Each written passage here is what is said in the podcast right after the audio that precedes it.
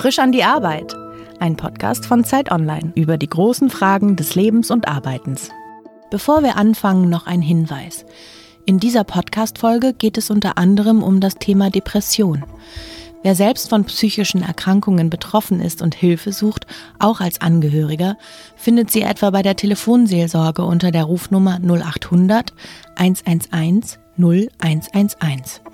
Der Dienst ist anonym und kostenlos. Herzlich willkommen zu Frisch an die Arbeit, dem Podcast über Arbeit von Zeit Online. Mein Name ist Leonie Seifert und mir gegenüber sitzt heute Katharina Borchert. Hallo. Hallo, vielen Dank, dass ich hier sein darf.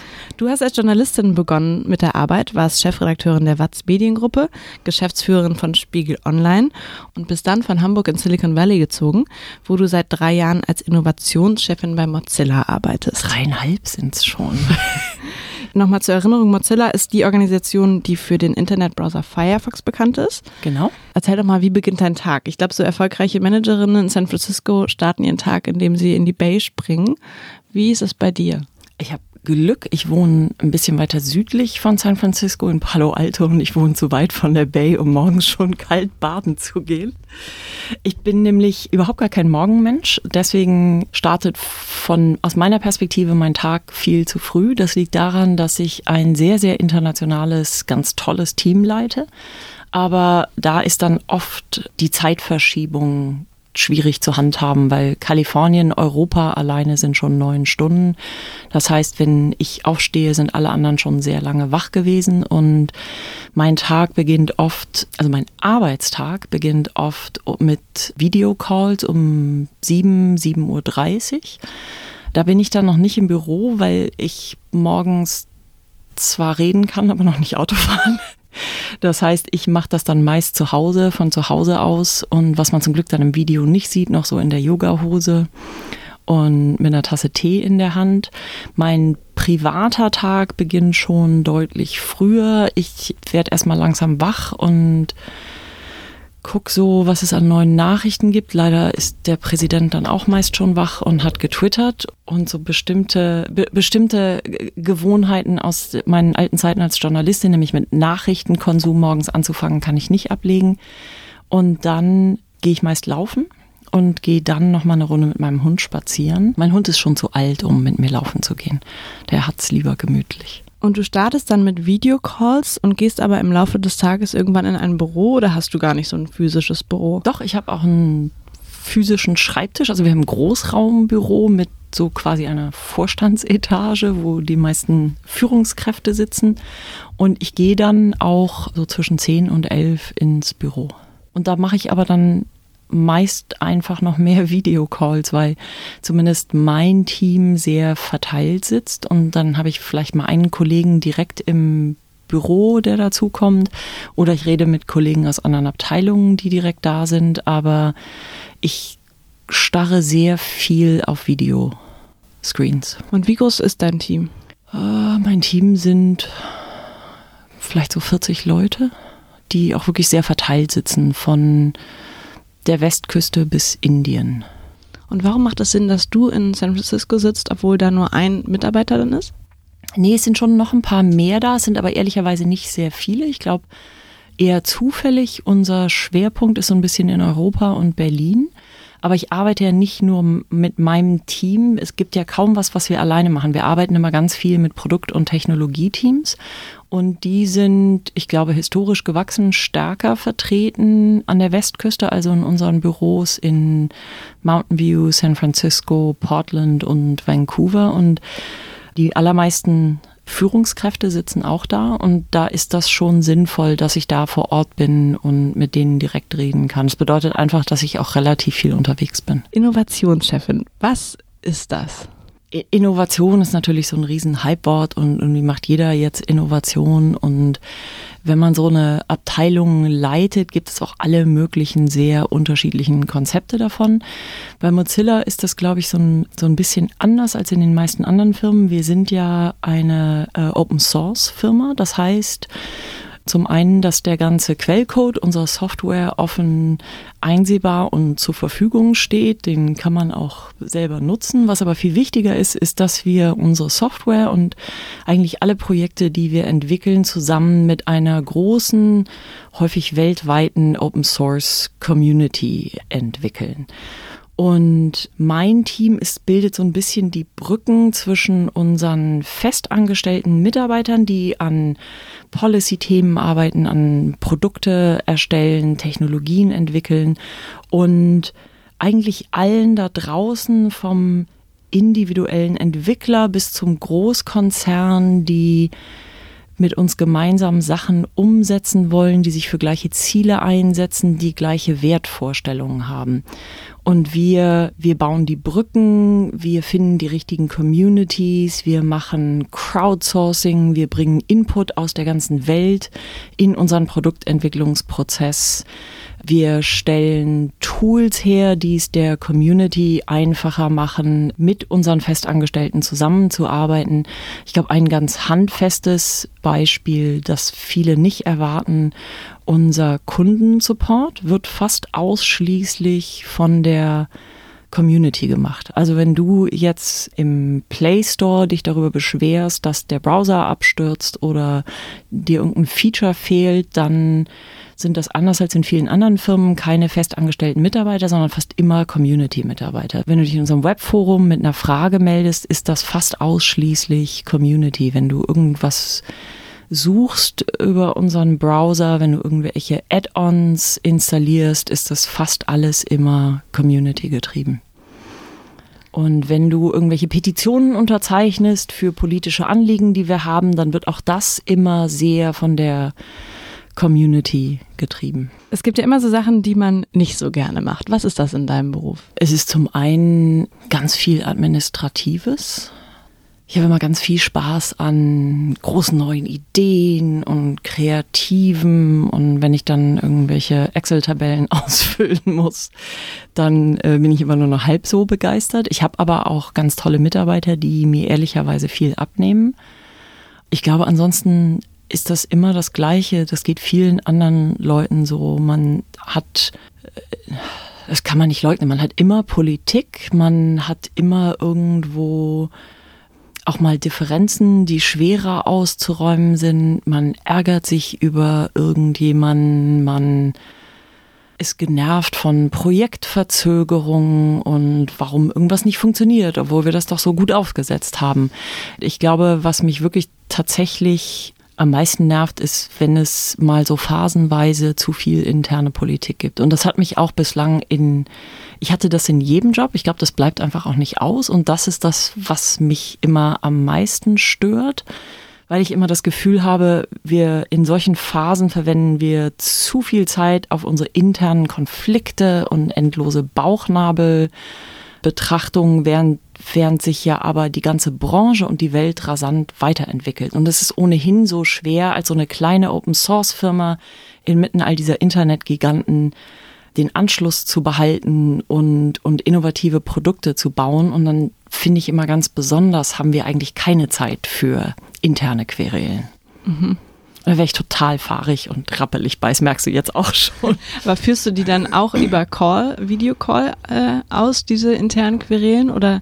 Im Zweifelsfall, also idealerweise trifft man sich, das ist aber auch nicht immer möglich und äh, es geht auch alles über Videocall. Ich hatte so eine ganz lustige Szene, wo ich jemanden nach, der hatte, der hatte verschiedene Einstellungs, der hatte sich bei uns beworben und verschiedene Einstellungsinterviews gemacht und die alle nur über Videocall und der hatte dann schon drei Monate bei mir im Team gearbeitet und ich habe den jede Woche ein, zweimal im Video gesehen und dann bin ich irgendwann in Berlin und der kam auch nach Berlin und umarmt mich ganz begeistert und sagt, endlich sehen wir uns mal. Ich denke, ich sehe den doch jede Woche. Und dann wurde mir erst klar, dass der schon, dass ich den drei Monate lang eben immer nur über Video gesehen habe. Das war mir aber gar nicht so aufgefallen.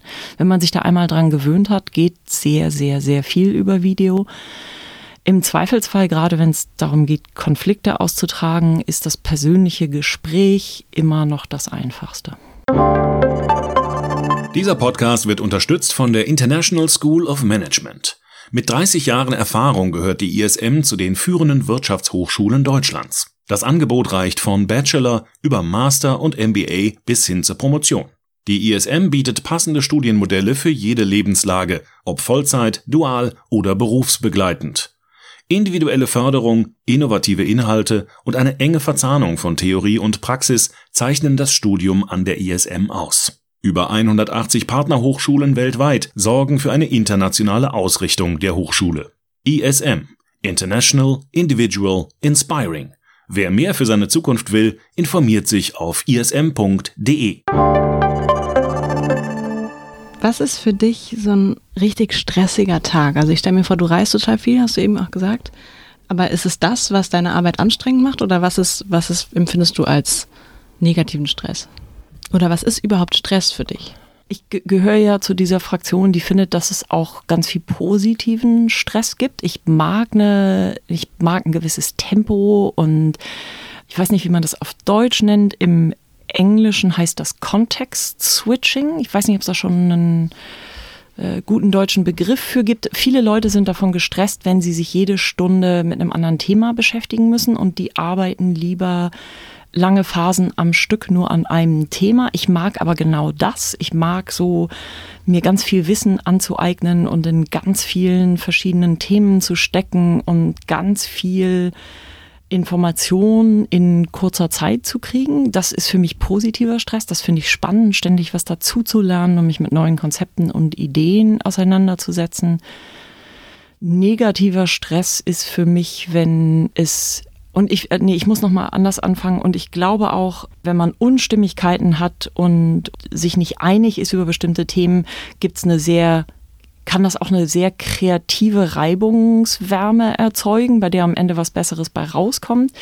Die negativ ist für mich, wenn man sich immer über das Gleiche behagt und man kommt nicht weiter und das zerstört so ein bisschen den Teamzusammenhalt und man landet immer wieder an dem gleichen Punkt, äh, worüber man sich ärgert, über den man nicht hinwegkommt. Ich habe wahnsinnig viel Meetings am Tag.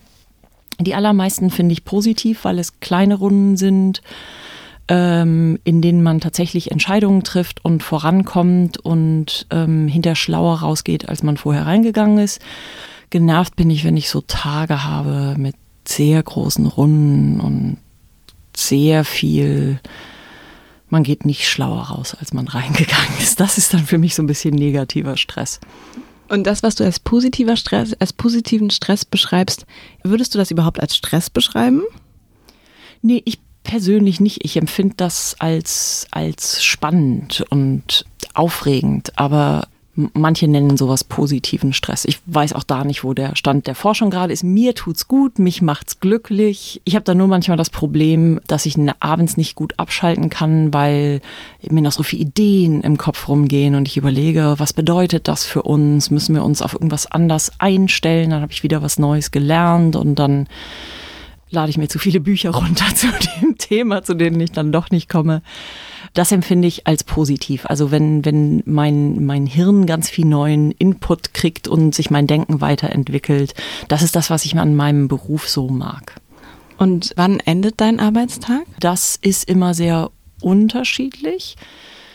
Generell ist es im Silicon Valley viel so, die Leute gehen relativ früh nach Hause. Die Anfahrtswege sind ja oft lang und anders als ich das in Deutschland erlebt habe, ist es den allermeisten, haben außer mir auf den Führungsebenen wirklich alle Kinder. Und es ist allen sehr wichtig, auch zum Abendessen zu Hause zu sein und die Kinder ins Bett zu bringen und Hausaufgaben mit den Kindern zu machen. Das bedeutet umgekehrt aber auch, dass alle abends ab halb neun, neun nochmal wieder anfangen zu arbeiten und dann äh, mache ich das auch oft so. Das heißt, ich, man trifft sich auch früher zum Abendessen, als das hier der Fall ist. Ähm, ich habe mich sehr schwer damit getan, um 18 Uhr Abend zu essen. Das habe ich, glaube ich, vorher das letzte Mal im Kindergarten gemacht, aber es ist jetzt halt so. Und ich treffe mich dann abends, ich versuche mindestens einmal in der Woche enge Freunde zu sehen, die in der Gegend wohnen und mit denen mich zum Essen zu treffen. Oder ich gehe abends im Sommer, wenn es länger hell ist, nochmal wandern zwei Stunden oder bin einfach unterwegs oder ich lese was und fange dann aber oft auch abends um neun nochmal an zu arbeiten, dann bis um elf oder zwölf. Und wieso lässt du nicht einfach die Pause um 18 Uhr und arbeitest? Weil ich ja schon um sieben oder halb acht angefangen habe und irgendwann braucht man mal eine Pause. Mhm. irgendwann ist auch mein positiv beeinflusstes Hirn so, nee, danke, wir möchten jetzt mhm. doch ein bisschen spazieren gehen. Aber gibt es äh, den, den Moment am Tag, wo du guten Gewissens alle Geräte ausmachen kannst? Oder gibt es das gar nicht, weil überall auf der Welt ja jemand arbeitet aus deinem Team und man eigentlich durchgängig arbeiten könnte? Können heißt ja nicht müssen. Natürlich könnte ich durchgehend arbeiten, weil immer jemand wach ist und mir immer jemand eine E-Mail schreibt oder eine Slack-Nachricht oder irgendwas wissen will oder eine Entscheidung braucht oder mir irgendwas erzählt ich glaube, das ist eben so eine neue Kulturtechnik, die wir als moderne Menschen entwickeln müssen, ist irgendwann zu sagen, nee, alles, was ich wirklich heute dringend machen musste, ich sehe halt zu, dass ich für den nächsten Tag vorbereitet bin, dass ich Unterlagen gelesen habe, dass ich Entscheidungen getroffen habe, die sonst andere Leute bei der Arbeit aufhalten. Also wenn ich irgendwas nicht freigegeben habe oder ich habe ein Dokument nicht abgesegnet oder ein Konzeptentwurf oder irgendwas. Also ich möchte halt nicht, dass mein Team nicht weiterarbeiten kann, weil bei mir irgendwas hängt. Passiert trotzdem manchmal, aber das versuche ich zu vermeiden. Aber sonst muss man halt einfach irgendwann sagen, ja, das XYZ hätte ich heute auch gerne noch gemacht, aber passt jetzt nicht mehr. Und jetzt gehe ich eine Stunde spazieren oder ich gucke einen Film oder ich gehe auch einfach mal ins Bett. Also du guckst bewusst einen Film oder gehst spazieren, um runterzukommen? Ja, oder ich lese ein Buch, das ist immer so ganz danach. Ich gehe viel spazieren. Ich habe einen Hund, das heißt, ich muss sowieso raus und ich habe unter anderem auch einen Hund, damit ich sowieso raus muss. Und ich habe im Laufe der letzten 15 Jahre festgestellt, dass wenn ich regelmäßig Sport mache und mich bewege, dann geht's mir einfach besser. Also nicht nur körperlich, dann bin ich auch emotional stabiler und belastbarer. Und manchmal ist man halt einfach zu müde, um Sport zu machen. Aber eine Stunde, ich klinge jetzt wie meine Oma, aber eine Stunde an der frischen Luft sich zu bewegen, das geht eigentlich immer. Und es klingt wahnsinnig altmodisch. Aber das ist tatsächlich so das, wo ich am besten runterkomme, was mich emotional stabil hält, wo ich nicht aufs Handy gucke und wo dann so alles langsam von mir abfällt. Heißt das, es gab Phasen, in denen du eben nicht so stabil warst, weil du viel zu viel gearbeitet hast und, äh, und gemerkt hast, du, ja klar, es ist, es ist wahnsinnig hinterher. einfach. Klar, es ist wahnsinnig einfach, wenn man, wenn man ganz viel Stress hat und es irgendwie gerade unerfreulich ist bei der Arbeit, dann ist das bei mir wie bei den allermeisten Menschen, die ich kenne. Das erste, was über den Jordan geht, ist der Sport, weil die Stunde kann man dann auch noch einsparen und die Hälfte der Zeit hat man ja eh keine Lust dazu. Und das zweite, was dann den Bach runtergeht, ist das gesunde Essen, weil ach, Schokolade hilft ja auch immer. Und das, obwohl ich genau weiß, dass es mir langfristig, dass es mich langfristig nicht weiterbringt. Also versuche ich das zu vermeiden und konsequent mir diese Zeit für mich selber zu nehmen, ähm, was ehrlicherweise nicht ganz einfach ist, wenn man viel reist. Aber ich versuche nur in Hotels zu sein, die zumindest ein Fitnessstudio haben oder wo ich irgendwo auf der Straße laufen gehen kann und versuche die Zeit ganz konsequent zu nehmen und werde darin auch besser. Wie viel reist du denn? Zu viel? Fünf Monate im Jahr. Mhm. Also ich bin wirklich viel unterwegs. Und zu viel heißt jetzt was? Zu viel heißt, dass ich manchmal gerne länger am Stück zu Hause wäre. Aber ich habe auch, Reisen ist auch ein Privileg und eigentlich, wenn ich dann erstmal unterwegs bin, macht es mir auch immer Spaß. Aber manchmal wäre ich ganz gerne mal, ich bin, glaube ich, einmal im Jahr vier Wochen am Stück zu Hause oder so. Und da mal ein bisschen länger zu Hause zu sein, wäre auch nicht schlecht. Du hast also nie was im Kühlschrank. Doch, ich habe ganz tolle Hundesitter, die machen auch meinen Kühlschrank voll. Und meine Nachbarn haben Hühner, äh, zu meinem großen Erstaunen. Ähm, das halbe Silicon Valley ist voll mit Hipstern, die Hühner halten und da kriege ich dann immer frische Eier. Irgendwas ist immer da. Praktisch. Du hast angefangen zu arbeiten vor wahrscheinlich 20 Jahren oder so und hättest dir wahrscheinlich nicht erträumen können, wie deine Arbeit heute in einem Tech-Unternehmen im Silicon Valley aussieht oder wie Im du einmal Leben, arbeiten würdest. Im Leben nicht. Ich hätte auch nicht gedacht, dass ich mal im Silicon Valley lande. Was war denn als Kind dein Traumberuf? Das ging immer so in Wellen. Ich wollte eine ganze Weile mal Tierärztin werden. Dann wollte ich ganz lange Tierärztin irgendwo in Afrika werden, weil ich ein Praktikum in der Kleintierpraxis gemacht habe und das ganz furchtbar fand, den ganzen Tag Krallen zu schneiden. Und äh, dann wollte ich ganz lange Autorin werden. Und äh, dann wurde mir klar, dass mich Schreiben zwar sehr glücklich macht, aber dass diese Idylle, die ich immer so im Kopf hatte, den ganzen Tag äh, zu Hause zu sitzen und kluge Texte zu erfinden, äh, nicht mein idealer Arbeitsstil ist. Und dass wenn ich den ganzen Tag nur alleine in meinem Kopf sitze, dass das kein guter Ort ist. Mhm. Du kommst ja aus Wattenscheid bei Bochum und bist auf dem Bauernhof aufgewachsen. Dein ja. Vater war Bundeslandwirtschaftsminister. Mit was für einem Verständnis von Arbeit bist du groß geworden?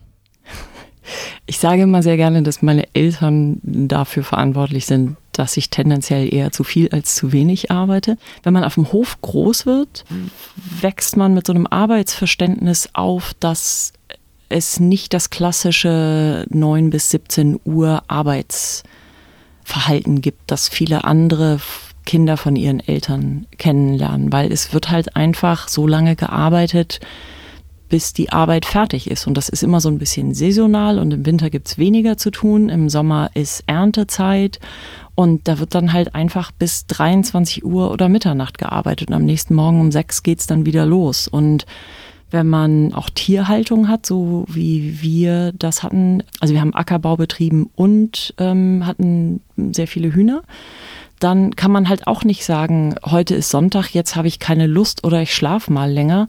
Das war ja auch nicht wie heute, wo das wirklich noch viel automatisierter abläuft. Da musste man dann morgens auch in den Stall, ob man jetzt gefeiert hatte oder nicht. Das war dann relativ egal. Das waren einfach Sachen, die gemacht werden mussten. Und man wächst auch mit so einem Verständnis auf, dass alle Generationen mit anfassen und dass man eigentlich auch sein Leben lang arbeitet, sich nur die Form der Arbeit verändert, weil man natürlich mit 70 nicht mehr so körperlich schwer arbeiten kann, wie man das mit 30 kann.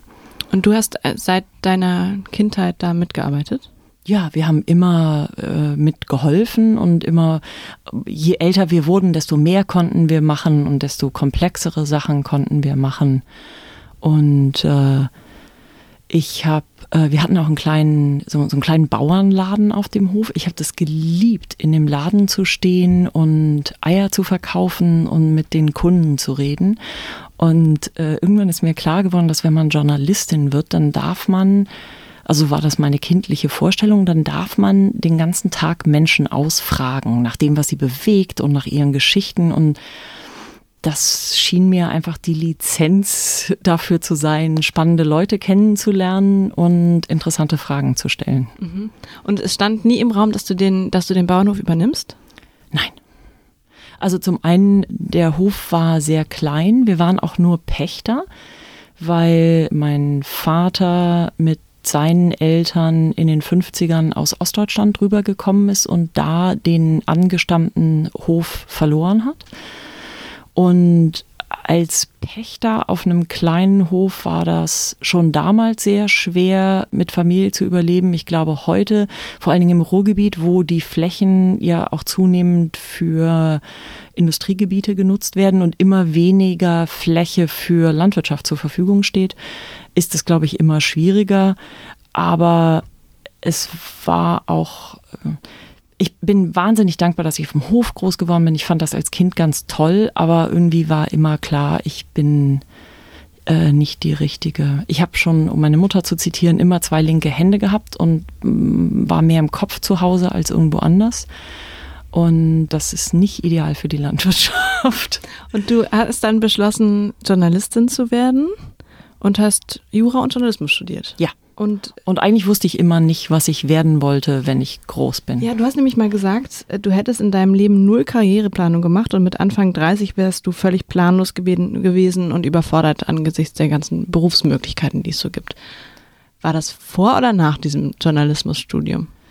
Das war während des Studiums. Ich hatte echt schlimme Panik, weil ich ähm, nicht wusste, was ich werden wollte und mir immer irgendwie klar war, in so einem ganz klassischen Anwaltsberuf werde ich nicht glücklich und Dann macht einen natürlich auch die Familie irre, weil dann immer alle sagen, aber Kind, du musst heute mal hier irgendwie Karriereplanung machen. Und ich habe ja auch nicht sofort angefangen zu studieren. Ich hatte schon so leichte Zukunftspanik, als ich Abitur gemacht habe. Und dann bin ich erstmal für ein Jahr nach Namibia gegangen und habe da im Busch auf einer Farmschule gearbeitet, um mal so weit weg zu sein von all dem und was ganz anderes zu sehen. Und dann danach, äh, und es war eins der besten Jahre meines Lebens, aber danach wusste ich dann noch weniger, was ich machen wollte. Aber Farm klingt jetzt auch nicht so anders Nee, also das war zwar eine, das war, also zum einen ist der Bauernhof in Namibia sehr, sehr anders als der in Deutschland. Und äh, nee, ich habe da in einer ganz kleinen Schule gearbeitet, die so ein Internat für die Kinder von den Mitarbeitern auf umliegenden Farmen, so in einem Umkreis von, weiß ich nicht, bestimmt 120 Kilometern oder so, ähm, zur Verfügung gestellt hat, weil es da sonst, ähm, das war weit ab von allen anderen Orten und sonst gab es da überhaupt gar keine schulischen Ausbildungsmöglichkeiten. Und heißt, du hattest keine Ahnung, was du machen sollst, dass du auch gar keine Motivation hattest oder woher kam genau nee, dieses, diese das, Überforderung?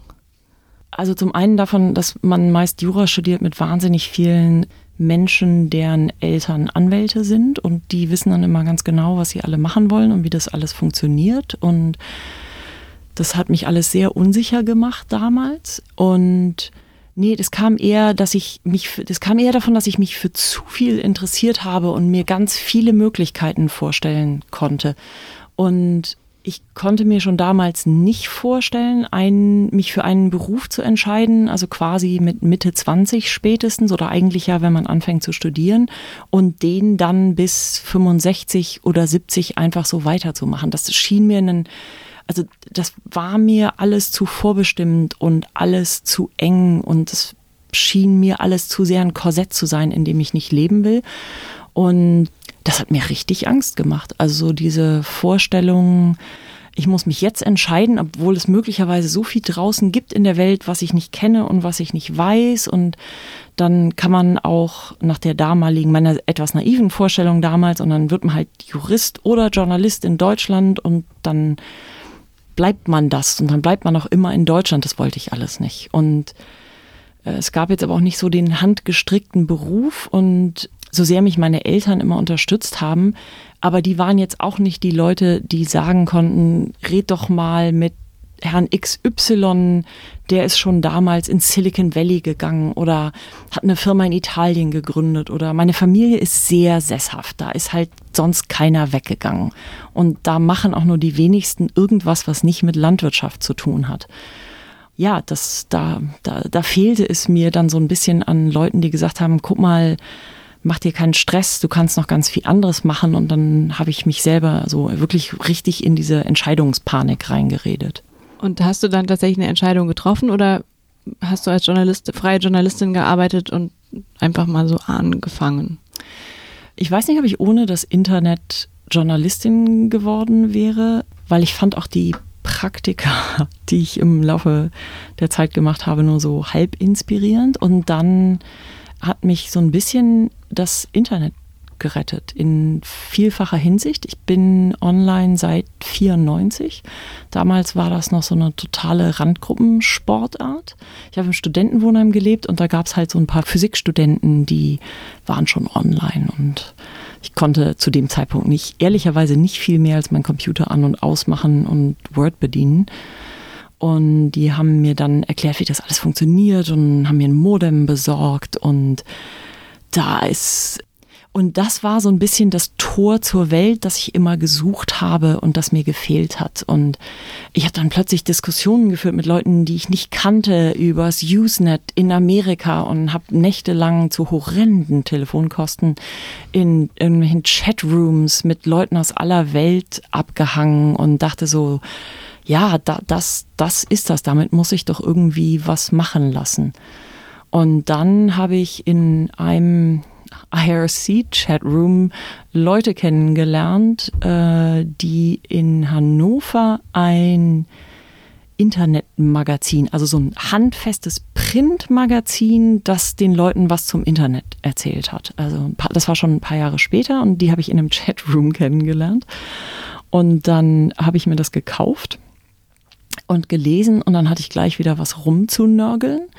Und dann haben die gesagt, naja, wenn du meinst, du bist so schlau und du kannst interessantere Sachen übers Internet und Internet-Subkultur und interessante Nischen im Internet schreiben, dann mach das doch einfach. Nicht nur nörgeln, besser machen. Und dann habe ich gedacht, super, das mache ich jetzt. Und so bin ich dann da gelandet. Dann bin ich da irgendwann Chefredakteurin geworden und das ist ja toll, ich kann den ganzen Tag im Internet surfen und spannende, auch gesellschaftliche, kommunikative Entwicklungen beobachten und darüber schreiben und mich da mit anderen Leuten austauschen und so fing das an. Und dann gab es da eigentlich kein Zurück mehr. Es, es ist wirklich eher zufällig passiert. Da steckte tatsächlich, ich weiß, das klingt immer immer so ein bisschen absurd, aber ich hatte, da steckte wirklich kein Plan hinter. In meiner, meiner persönlichen Erfahrung hat Karriere ganz viel damit zu tun, interessante Möglichkeiten zu sehen und wahrzunehmen und eher mehr als weniger auch mal ins kalte Wasser zu springen. Ich bin immer Risiken eingegangen, weil mich, eine, weil mich irgendwas interessiert hat, weil ich irgendwo eine Herausforderung gesehen habe. Und ich habe bis heute Angst vor Stillstand. Mhm. Und fühlst du dich manchmal überfordert? Ja. Häufig, weil ich auch immer Aufgaben angenommen habe, für die ich zwar eine ganze Menge Talent und Qualifikation mitgebracht habe, wo ich aber eben auch nicht alles wusste und nicht schon zehn Jahre Chefredakteurin war und nicht schon zehn Jahre Innovationschefin. Und ich habe keinen Programmier, Ingenieur, Developer, sonst was Background. Und äh, man, man redet ja immer ganz viel darüber, so aus der dass man auch aus der persönlichen Komfortzone raus muss, wenn man sich weiterentwickeln will. Und ich glaube, ich habe persönlich den Vorteil, dass meine Komfortzone eher so an der Überforderungsgrenze liegt. Und wenn ich das Gefühl habe, ich lerne nichts und das muss jetzt nicht sein, dass ich irgendwie neue Technologien lerne oder so, aber sondern ich entwickle mich auch in all meinen. Ich, ich werde eher nervös und, und kriege so ein bisschen äh, Angstzustände, wenn ich das Gefühl habe, ich, ich stecke fest und ich entwickle mich nicht weiter. Und das muss nicht immer heißen, dass ich ständig irgendwie neue Technologien entdecken muss oder so. Aber wenn ich nichts dazu lerne, weder fachlich noch mich als, als Führungskraft weiterentwickeln kann, keine neuen Konzepte lerne, nicht das Gefühl habe, ich werde in irgendwas besser und erfahrener, sondern so, so immer das gleiche Programm abspule. Ich möchte nicht angekommen sein. Ich weiß, dass das anders ist bei vielen Leuten, die sind froh, wenn sie angekommen sind irgendwo und mein Bruder zum Beispiel ist total angekommen. Und der hat schon bei seinem Arbeitgeber gelernt und er möchte da auch bis zur Rente bleiben. Und ich hoffe, er nimmt mir das jetzt nicht übel. Und manchmal beneide ich ihn darum, dass er so gesettelt ist und sich ein Haus gebaut hat und so, so in seinem Leben angekommen ist. Und manchmal bin ich da ein bisschen neidisch.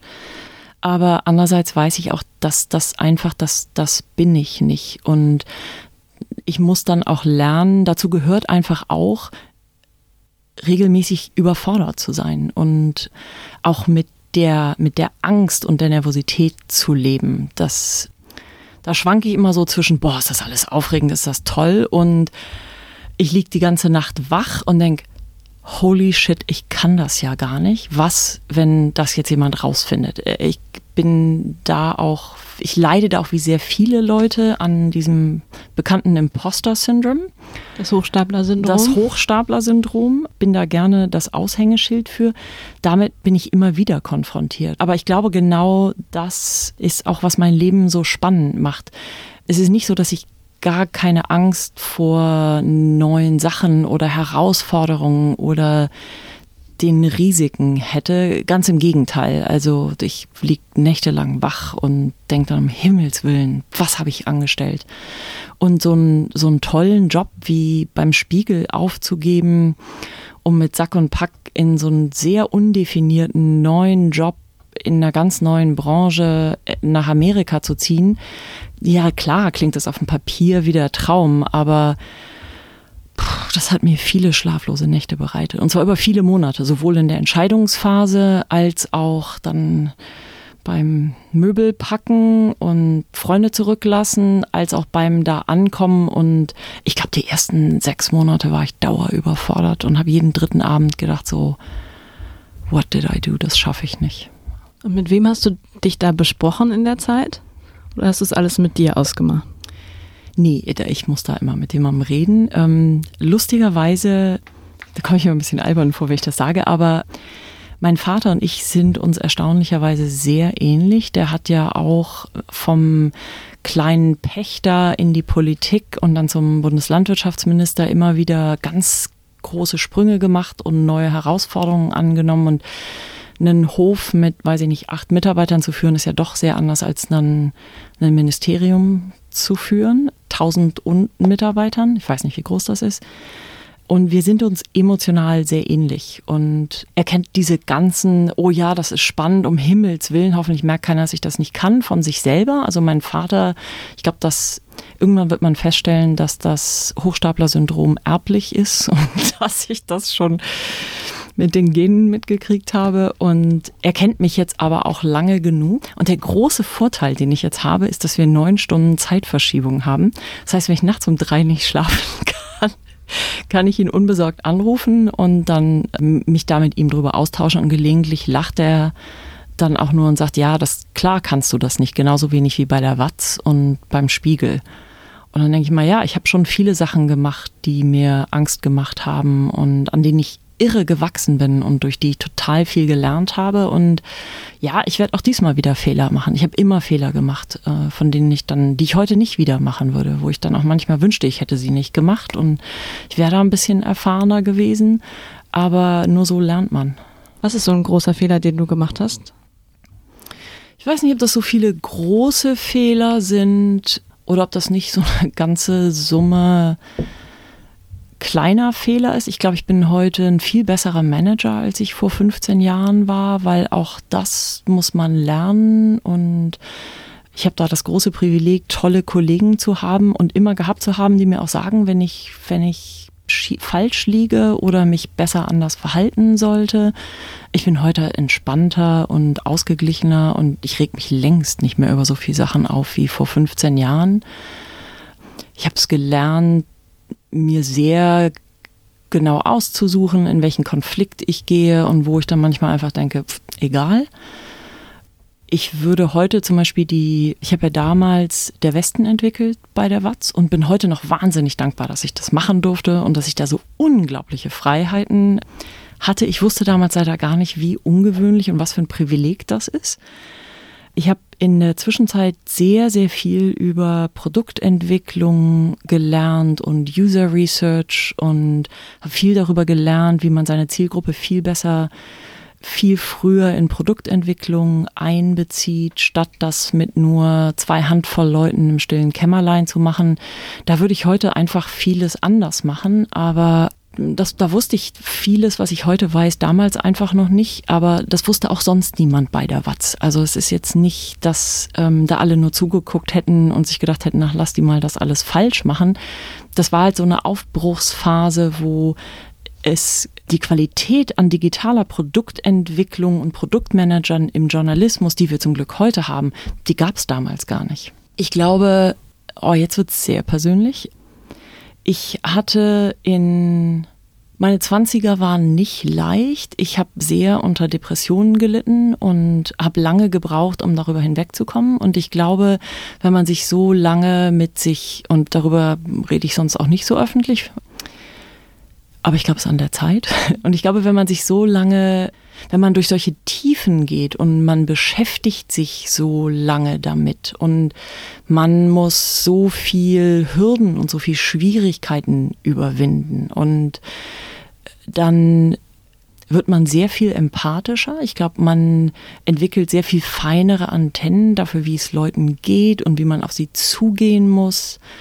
Ich glaube, ein Geheimnis guter Führung, und da stimmen mir sicherlich nicht alle zu, ist eben heute nicht mehr immer nur der starke Mann oder die starke Frau, die halt die Linie vorgibt und die Truppen in den Kampf führt, sondern ich glaube, das hat heute ganz viel damit zu tun, eher in einen Dialog zu gehen, Dinge im Team zu entwickeln, dafür zu sorgen, dass alle Leute gehört werden, dass jeder einen Platz am Tisch hat. Ähm, und ich glaube, es gehört auch dazu, ein gewisses Maß an Verletzlichkeit zu zeigen und an Zweifeln bei sich selber zuzulassen und das in einem bestimmten Rahmen auch im Team offen zu äußern. Und äh, dann glaube ich manchmal, dass das so ein, so ein bisschen auch so ein Generationenunterschied ist. Und ich glaube, dass diese Tiefen, die ich durchlaufen habe, mir das leichter machen. Ich kenne mich zum einen selber sehr gut, ich bin sehr reflektiert und ich habe auch keine Angst zu sagen, ich weiß nicht, was da die richtige Entscheidung ist. Ich brauche, ich muss da noch mal drüber nachdenken oder ich muss noch mit drei Leuten reden oder ich brauche mehr Daten oder was auch immer das ist und zu sagen, wenn irgendwas eine schwierige Entscheidung ist oder eine schwierige Phase und ähm, ich habe überhaupt nicht das Bedürfnis, Leute kleinteilig zu managen. Ich mag gern Leute, die eigenverantwortlich handeln und lass Leuten auch gern den Freiraum. Ich stelle bevorzugt Leute ein, die in allem, was sie machen, besser sind als ich und das halte ich auch gut aus. Ich lerne ja von jedem, mit dem ich zusammenarbeite, völlig unabhängig von der Hierarchiestufe, auf der jemand arbeitet. Und das habe ich mir oft von Chefs gewünscht, dass die eher so sind. Sind sie aber nicht. Und äh, ich glaube, dass das eben, dass das ein großer Vorteil ist, weil ich bin schon mal so tief gefallen. Ich habe da nicht so ein fragiles Ego und ich fühle mich da auch nicht, ich kann dadurch Konflikt gut aushalten. Ich kann aber auch einen, das klingt jetzt wahnsinnig amerikanisch und es ist vielleicht auch schon ein bisschen dadurch beeinflusst. Aber ich glaube, wenn man, vor allen Dingen, wenn man in einem Innovationsbereich arbeitet, wenn man irgendwas Kreatives macht, sowohl Individuen als auch Teams können nicht kreativ sein, wenn sie sich nicht sicher fühlen. Wenn sie immer Angst davor haben, sich lächerlich zu machen oder mit ihren Ideen zu scheitern oder was falsch zu machen, dann, dann geht man keine Risiken ein und schon gar keine kreativen Risiken. Aber nur das bringt uns weiter. Und ich glaube, eine meiner stärkeren Qualitäten ist eben, einen Raum zu schaffen, in dem Leute offen sein können und mit Ideen kommen können und auch mal total falsch liegen können, weil ich weiß, dass ich oft auch selber total falsch liege.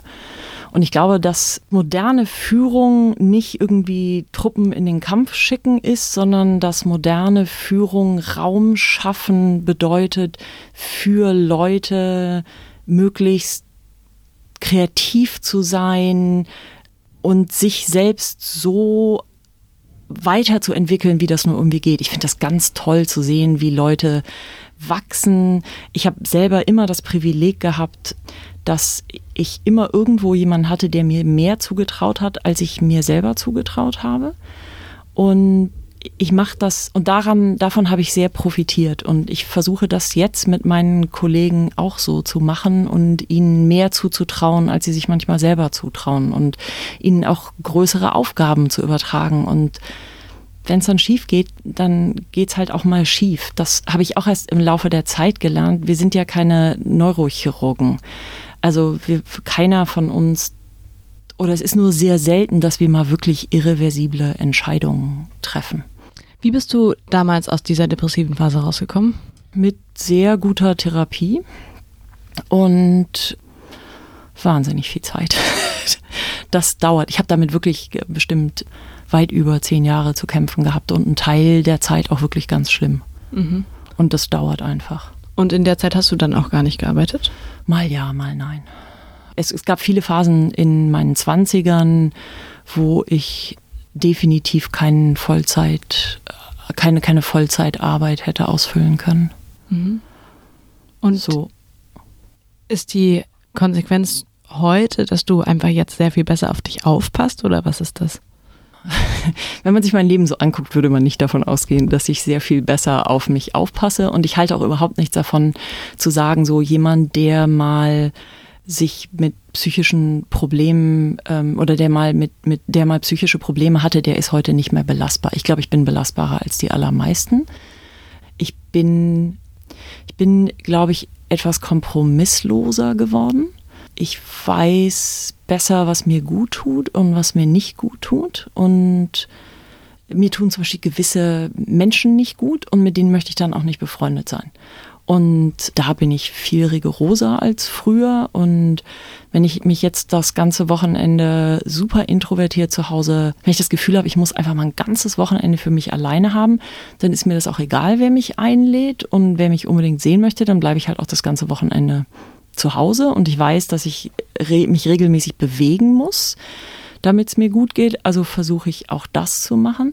Und ich glaube, meine meine Karriere und immer wieder diese Risiken einzugehen und nicht unbedingt Erwartungen zu entsprechen, ist ein ganz großer Teil davon. Als ich damals ähm, darüber nachgedacht habe, vom Spiegel wegzugehen und stattdessen zu Mozilla und nach Amerika zu gehen. Meine Eltern haben mich darin immer sehr unterstützt. Ich habe eine Weile braucht, um dazu Ja zu sagen, als man mich gefragt hat. Und meine Eltern saßen da, vor allem mein Vater, und hat nur mit den Schultern gezuckt und gesagt, natürlich machst du das, warum denkst du da überhaupt drüber nach? Und ich habe halt vier Wochen in Agonie überlegt, was ich denn nun mache weil ich auch gleichzeitig ganz viele Leute in meinem Umfeld hatte, die gesagt haben, aber du hast doch so einen tollen Job und du hast es doch so weit gebracht im Journalismus und warum willst du das jetzt alles wegwerfen für irgendwie so eine ganz unsichere Karriere? Und dann gibt's ja auch keinen, es gibt ja überhaupt keine Arbeitnehmerrechte in Amerika und dann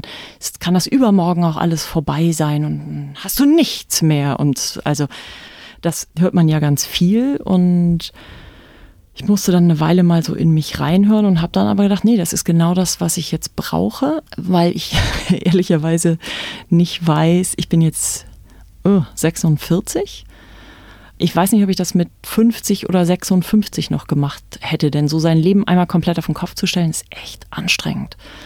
Und ähm, ich dachte so, wenn ich das jetzt nicht mache, dann, dann bereue ich das irgendwann. Und dann habe ich gemerkt, so ich, ich brauche das. Und nochmal so ins kalte Wasser zu springen und mich nicht von Erwartungen beeinflussen zu lassen, nicht den geradlinigen Karriereweg zu gehen, auch nicht Branchenerwartungen zu entsprechen und in vielerlei Hinsicht auch nochmal von vorne anzufangen, weil ich ganz vieles nicht wusste, nichts kannte.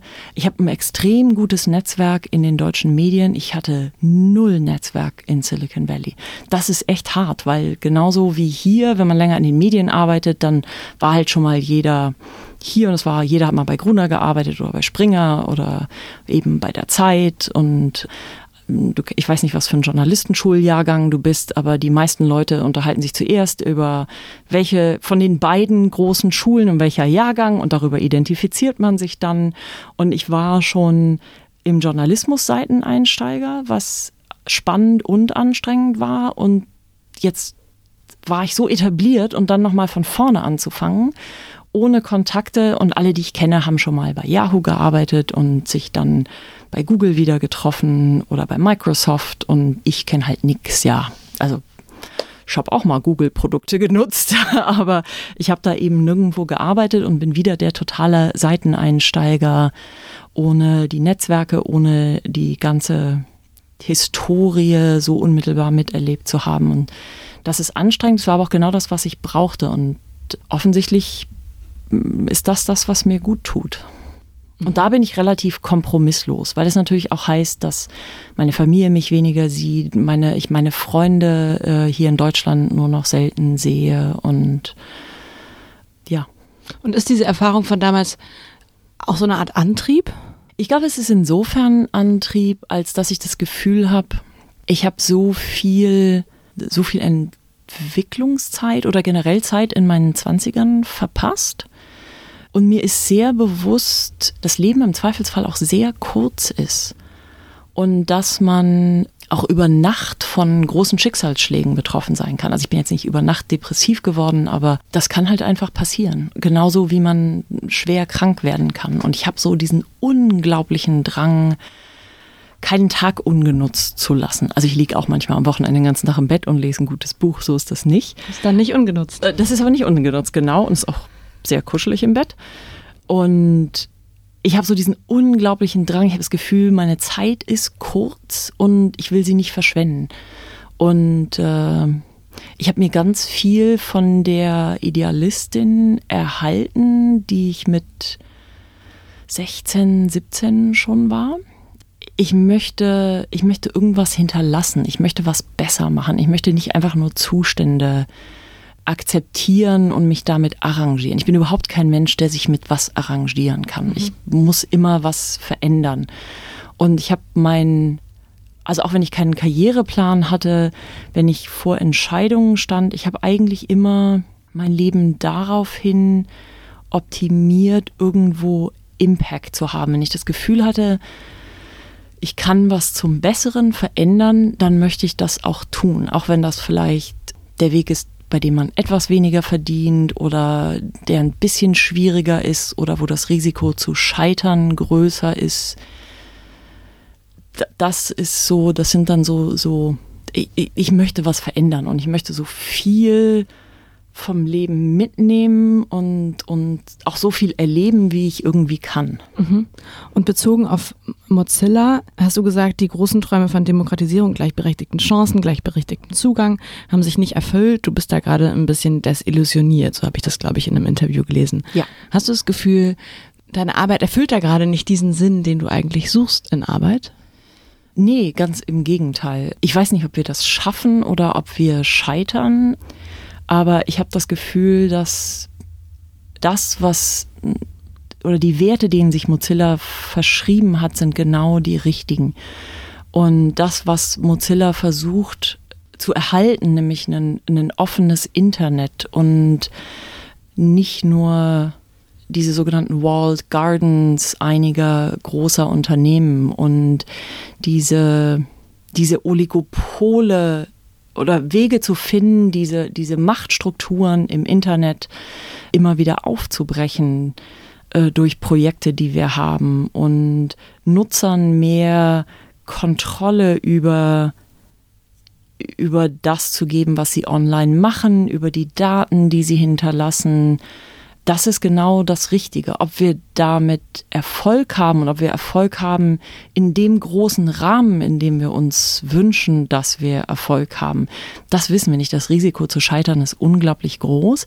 Aber ich finde, dass das Ziel ist es total wert, sich dafür einzusetzen und auch möglicherweise, ich hoffe nicht, aber möglicherweise damit zu scheitern und es falsch zu machen. Aber es ist was, was ich arbeite an etwas, was mir unglaublich wichtig ist und somebody's gotta do it. Mhm. Und das ist dieser Sinn, von dem du sprichst, also genau. dass du etwas hinterlassen ja. möchtest. Ich sehe halt direkt an den Projekten, was wir damit verändern und die Leute, die wir damit erreichen und die wir unterstützen und die Software oder die Technologien, die wir entwickeln, haben ein unglaubliches Potenzial und ich sehe, was ich dazu beitragen kann, was mein Team dazu beitragen kann. Und das, manchmal muss man sich das im Alltag auch wieder in Erinnerung rufen, so wenn man sich dann morgens denkt, boah, eigentlich habe ich heute gar keine Lust aufzustehen.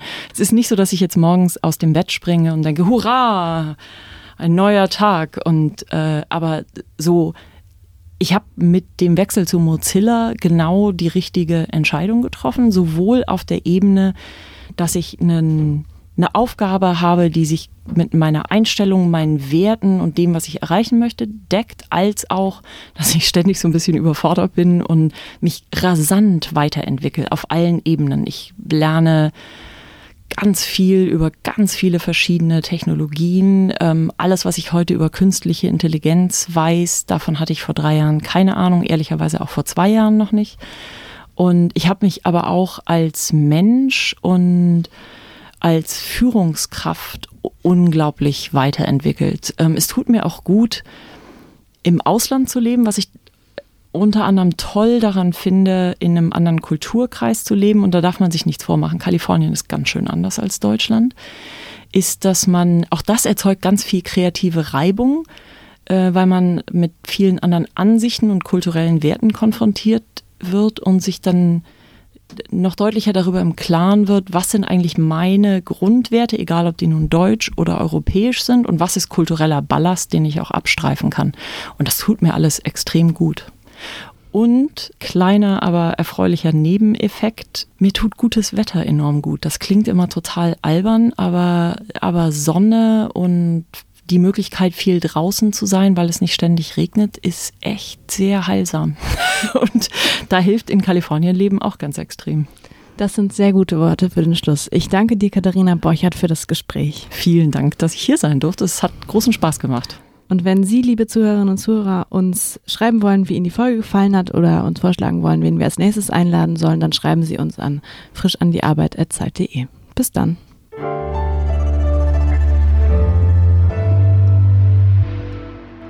Frisch an die Arbeit, ein Podcast von Zeit Online.